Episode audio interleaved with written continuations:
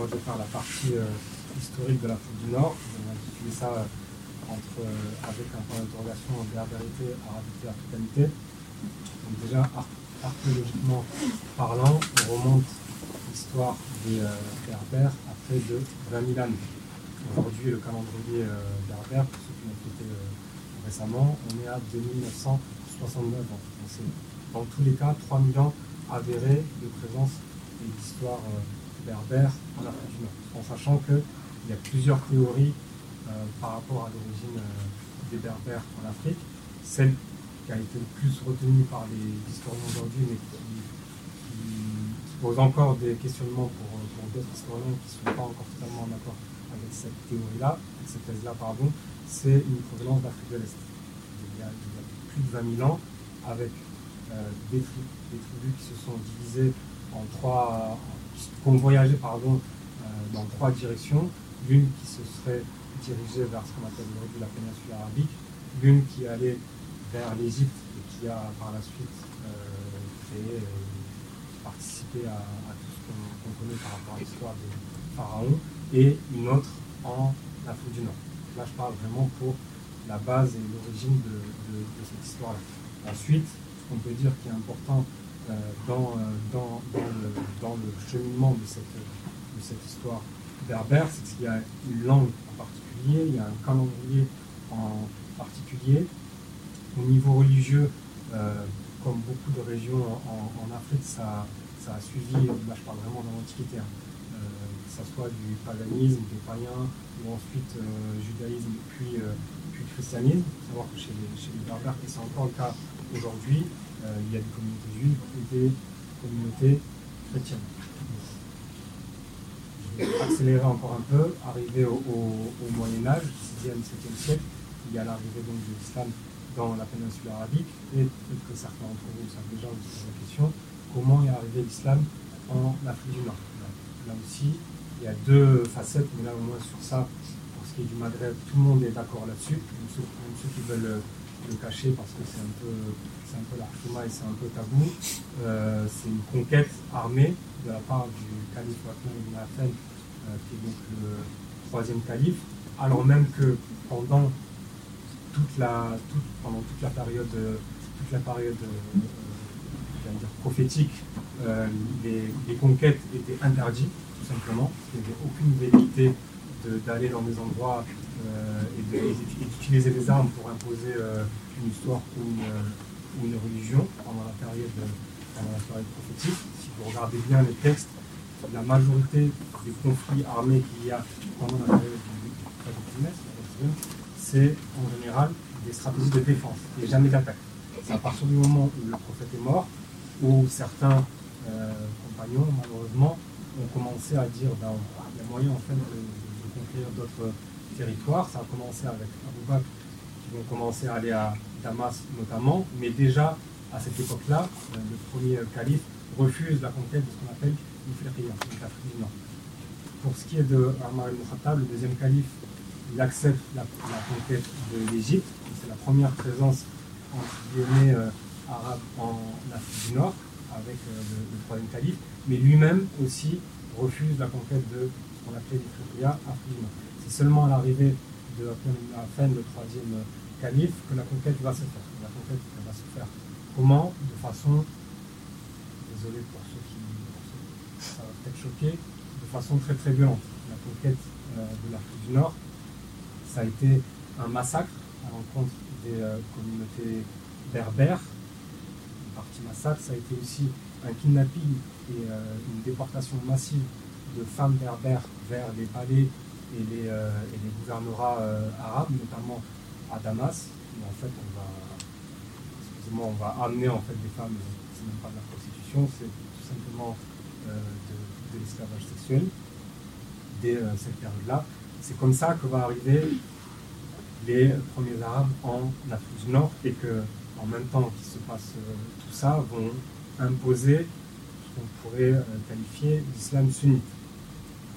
Qu'on considère aujourd'hui comme islam sunnite. Ça, c'est la première facette de l'arrivée des Arabes et, d'un certain islam en Afrique du Nord. La deuxième facette, c'est celle de Moulay Idriss, pour les Marocains et les Marocaines qui sont ici, qu'ils connaissent sûrement, où là, à contrario, c'est à l'opposé complet, c'est une arrivée complètement, complètement pacifique pardon, d'un musulman qui va fuir la péninsule, euh, qui va fuir la péninsule arabique et qui va passer par toute l'Afrique du Nord, l'Égypte, la Tunisie, sachant qu'on n'a pas encore ces régions-là de cette façon-là, mais l'Égypte, Tunisie, euh, Algérie, qui va arriver jusqu'au Maroc, et qui là va rencontrer euh, la tribu berbère des Aouraba, et qui va rencontrer la Lakanza, et en gros, je résume encore une fois, il va diffuser son message religieux en disant ben, Moi, je suis un musulman qui vient de la péninsule arabique, je suis persécuté par les califes. Euh, parce qu'on pourrait considérer que Moulay si on parle avec les études d'aujourd'hui, était, euh, était plutôt chiite.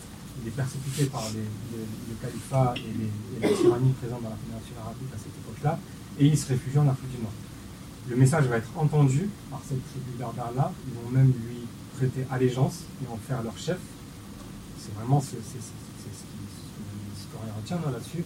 Et il va se marier avec euh, Kenza, ils vont avoir un enfant.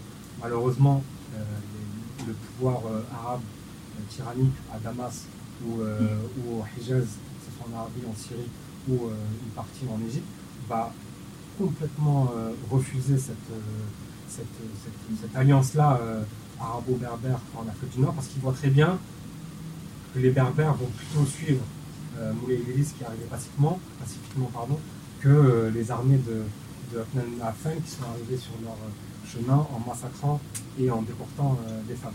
Donc de là, il va envoyer euh, un personnage qui s'appelle Shemmar pour l'assassiner. Donc va avoir eu à peine deux ans de règne sur une partie de l'Afrique du Nord avant d'être assassiné.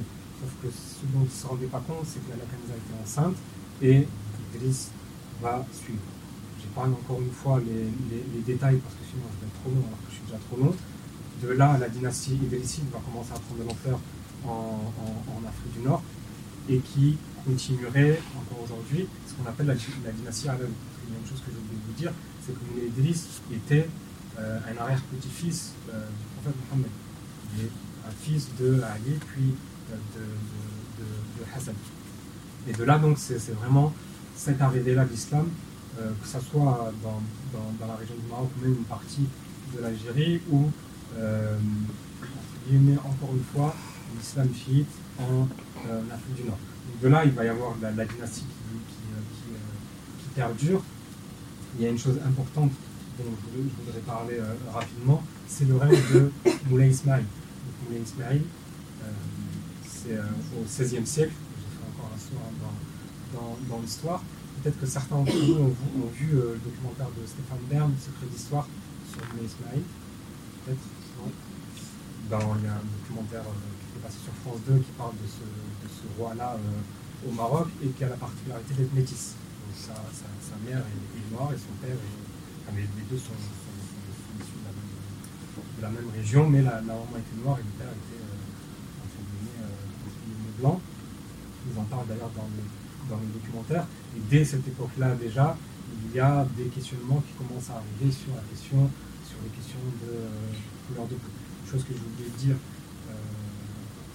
accélérer dans le temps, mais je voulais dire un autre truc euh, par rapport à la, à la, question de, l'islamité et de l'arabité dans la péninsule euh, arabique. Je voudrais parler rapidement d'un livre qu'un écrivain a écrit qui s'appelle Daoud Walid, euh, qui est un écrivain euh, américain, qui a écrit un livre qui s'appelle, euh, je l'ai noté quelque part, je ne sais plus, non je ne l'ai pas noté, c'est pas grave, qui a écrit un livre sur le, le, les, les, les, les, grandes personnalités noir de l'histoire de, l'islam, où euh, lui, il a ramené une thèse complète, où il dit euh, que en fait, euh, les Arabes ont essayé d'écarter dès le début les personnalités noires de, l'islam, en mettant en avant juste son token un peu Bilal, et en mettant de côté tous les grands tous les grands personnages. Je vais rappeler ça parce qu'il y a une chose dont j'avais parlé avec Samia et on, en discutera aussi parce que je commence à parler trop.